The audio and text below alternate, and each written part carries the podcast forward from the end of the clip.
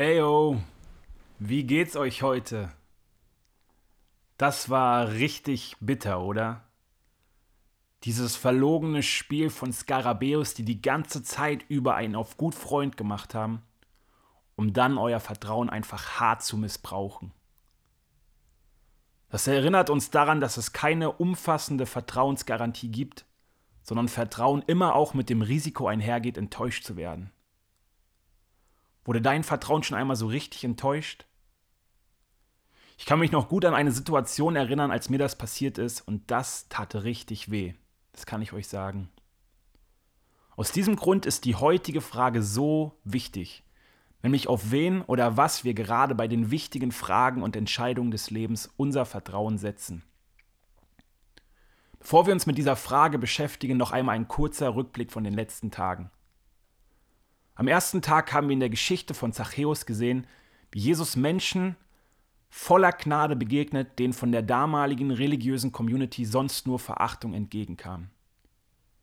Wir haben gehört, wie Jesus seine eigene Mission zusammenfasst, nämlich Menschen zu suchen und zu retten, die verloren sind. Und wie er in diesem Sinne der größte Jäger des verlorenen Schatzes ist. Gestern ging es dann darum, dass Christsein im Kern ein himmlisches Adoptionsgeschehen beschreibt. Durch Christus sind wir Söhne und Töchter Gottes, an denen Gott seine Freude hat. Yes! Und wenn wir diese Wahrheit mehr und mehr unsere Identität prägen lassen, werden wir unsere Lebensherausforderungen besser bewältigen können.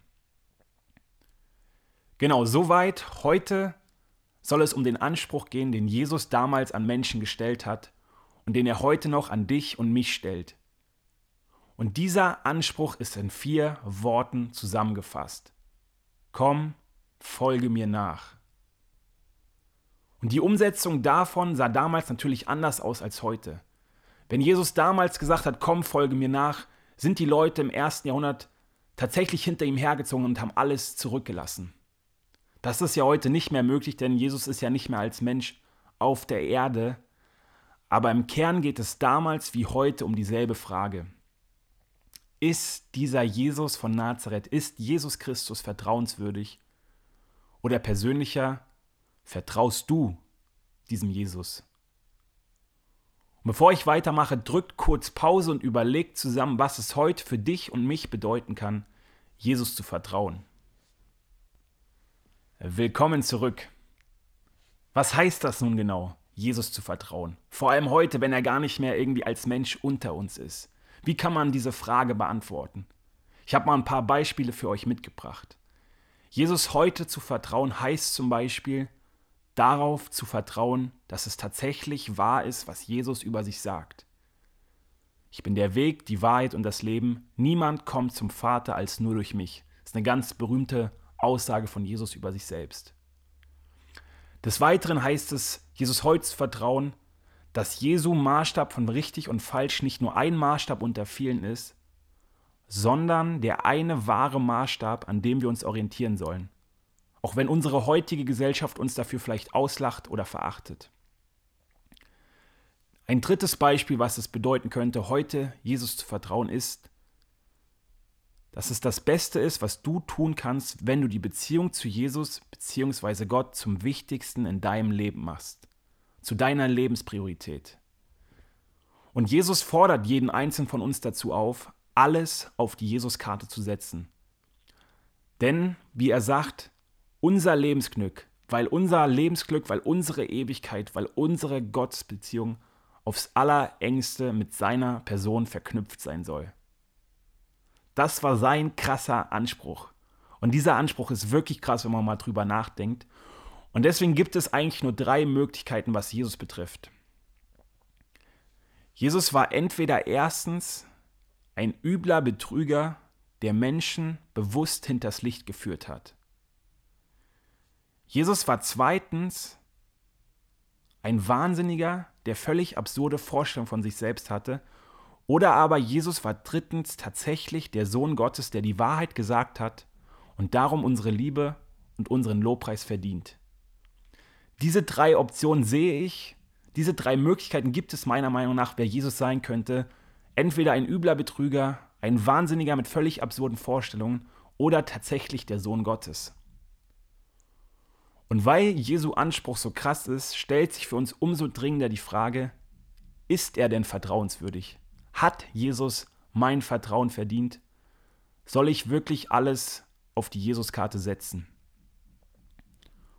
Und bevor ich euch erzähle, warum ich diese Fragen mit Ja, Ja und Ja beantworte, ist es natürlich spannend, sich mit den aktuellen Alternativen zu beschäftigen. Mit den Alternativen, auf die wir unser Vertrauen heute in der Regel setzen. Und leider reicht die Zeit nur für eine Alternative. Darum habe ich diejenige gewählt, die meiner Meinung nach heute besonders verbreitet ist. Und über diese Vertrauensalternative hat niemand anderes als Sido einen Rap geschrieben. Und ich würde sagen, DJ Lead Up. Du musst auf dein Herz hören. Hör, wie es schlägt, wie es fleht, wie es schreit. Hör, wie es lebt, wie es lacht, wie es weint. Wenn du es willst, wird es für dich entscheiden. Auch wenn du es irgendwann bereust, es wird schon richtig sein. Du hast die ganze Welt, denn du hast gar nichts. Jeder in der Schule lacht dich aus, weil du arm bist. Alle tragen echte Nikes, du nur die aus Polen. Du hast keine Freunde, in der Schule sitzt du wie auf Kohlen. Du willst nur nach Hause, denn Mama geht's schlecht. Sie sitzt alleine und weinend vor ihrem AIDS-Test. Soll das die Strafe sein für diese harte Zeit? Sie musste auf der Straße sein. Warum? Sie musste Geld verdienen. Und du fängst an zu beten, du fängst an mit Gott zu reden, du fängst an mit Vollstopfen bis zum Rand und kotzen gehen. Dann eines Tages triffst du einen Mann im Park, der dir braunes Pulver in die Hand drückt für 20 Mark. Und du weißt, es kann dich fliegen lassen. Doch es kann auch Leben ruinieren und Menschen zu Tieren machen. Mir ist egal, was du jetzt tust, ich kann das nicht entscheiden. Spritz es rein, nein, lass es bleiben. Ich mein, du musst auf dein Herz hören. Hör, wie es schlägt, wie es fleht, wie es schreit. Hör, wie es lebt, wie es lacht, wie es weint. Auch wenn du's willst, da misch ich mich nicht ein. Wie du es machst, wird es schon richtig sein. Du musst auf dein Herz hören. Hör, wie es schlägt, wie es fleht, wie es.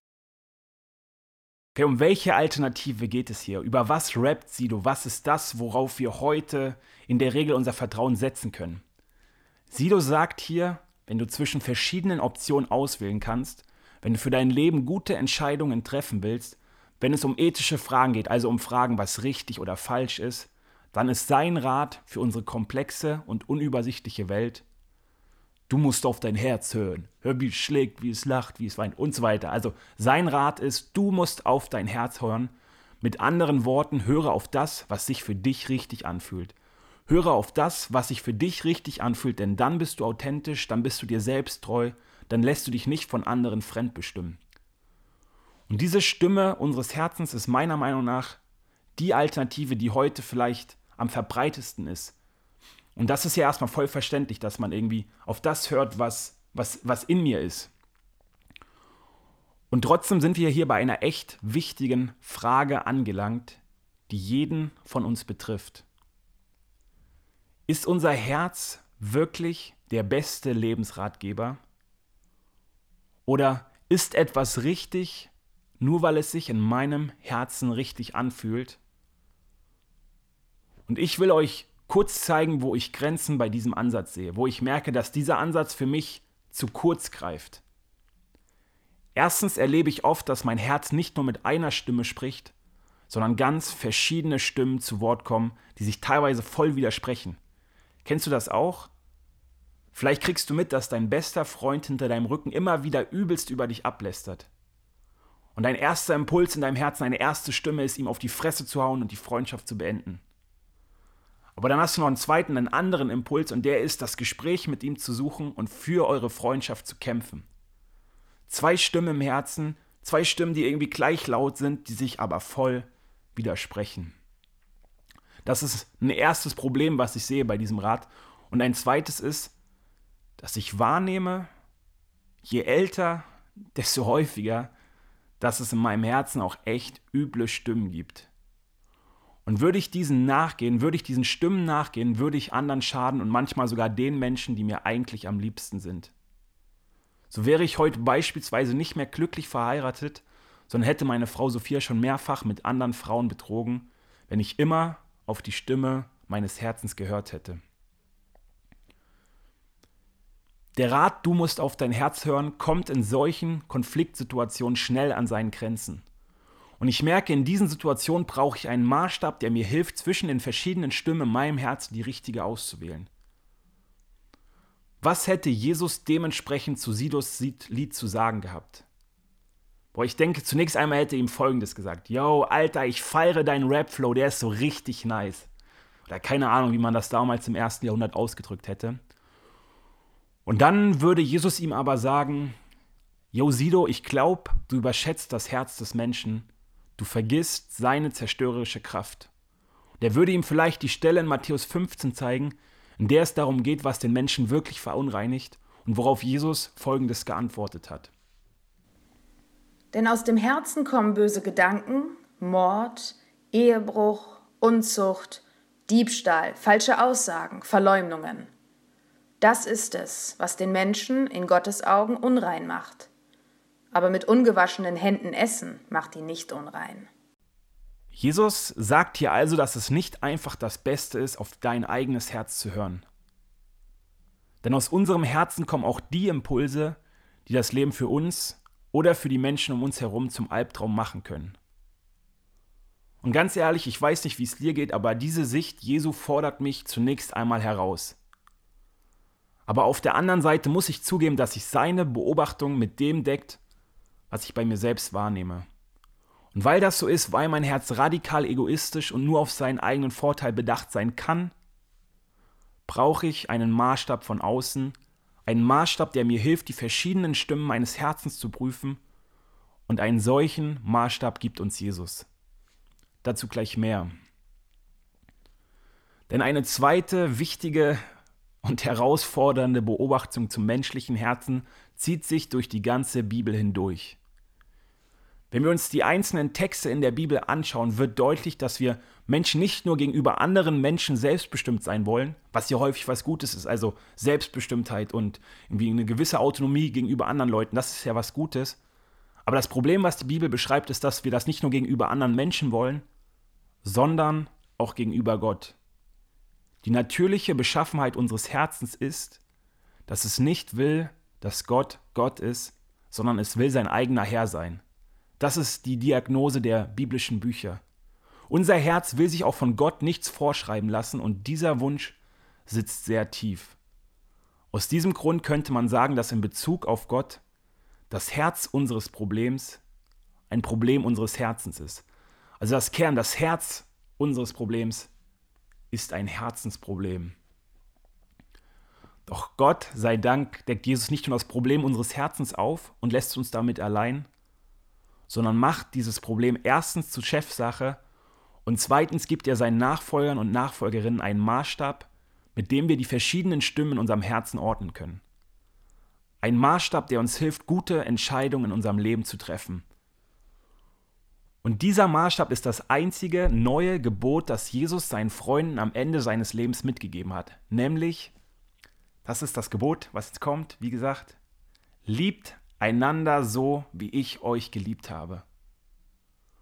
Und ich finde es genial, dass Jesus den Begriff Liebe hier näher definiert, denn heutzutage wird ja alles Mögliche unter den Begriff Liebe gepackt. Und darum sagt Jesus nicht, wir sollen einander irgendwie lieben, sondern wir sollen einander mit derselben Liebe lieben, die Jesus uns vorgelebt hat. Und diese Liebe, die Jesus uns vor, äh, vorgelebt hat, will andere erfreuen und sieht nicht zuerst sich selbst. Diese Liebe ist bereit zu lieben, auch wenn es weh tut. Und diese Liebe, die wir bei Jesus sehen, hat sich selbst ganz hingegeben. Und ich muss sagen, das begeistert mich, denn wenn wir Jesu Worte ernst nehmen, wenn wir uns daran orientieren, wenn wir diesen Maßstab irgendwie auf unser Leben übertragen, dann werden wir kein egoistisches Leben führen, das sich nur um uns dreht, sondern immer mehr ein Leben, das sich für andere einsetzt und durch das andere Menschen aufblühen können. Jesus lädt uns also ein, Teil einer größeren Geschichte zu werden, eine Geschichte, die sich darum dreht, unseren Schöpfer und unsere Mitmenschen zu lieben. Und diese Liebe, die Jesus uns vorgelebt hat, ist nicht nur eine geniale Lebensregel, sondern für mich persönlich der Grund, warum ich alles auf die Jesuskarte setze. Sie ist der Grund, warum ich mein Lebensglück aufs engste mit diesem Jesus verknüpfe und glaube, dass er vertrauenswürdig ist auch wenn ich seine Gebote manchmal nicht direkt nachvollziehen kann. Denn wenn auch keiner von uns Jesus im ersten Jahrhundert live erlebt hat, wissen wir, wie die Geschichte von Jesus weitergeht, wozu Jesus diese Liebe gebracht hat. Denn wir wissen von Kreuz und Auferstehung. Wir wissen, dass Jesus zu unserem Vorteil auf all seine Vorteile verzichtet hat. Wir wissen, dass Jesus den Reichtum des Himmels aufgegeben hat, um uns zu bereichern. Wir wissen, dass Jesus die Nähe des Vaters am Kreuz verloren hat, damit wir Gott nahe sein können. Wir wissen, dass Jesus am Kreuz ein Niemand wurde, von allen verachtet, damit wir in Gottes Augen ein Jemand werden. Wir wissen, dass Jesus für unsere Schuld gestorben ist, damit wir in Beziehung zu diesem heiligen und liebenden Gott leben können. Wir wissen also, dass im Zentrum dieser guten Nachricht ein Erlöser ist, der für uns stirbt, und zwar aus Liebe für dich und mich. Das ist es, worum es an Karfreitag geht. Und nach seiner Kreuzigung wird Jesus dann abgehängt und in ein Grab gelegt. Drei volle Tage liegt er dort. Drei Tage, in denen die Welt den Atem anhält.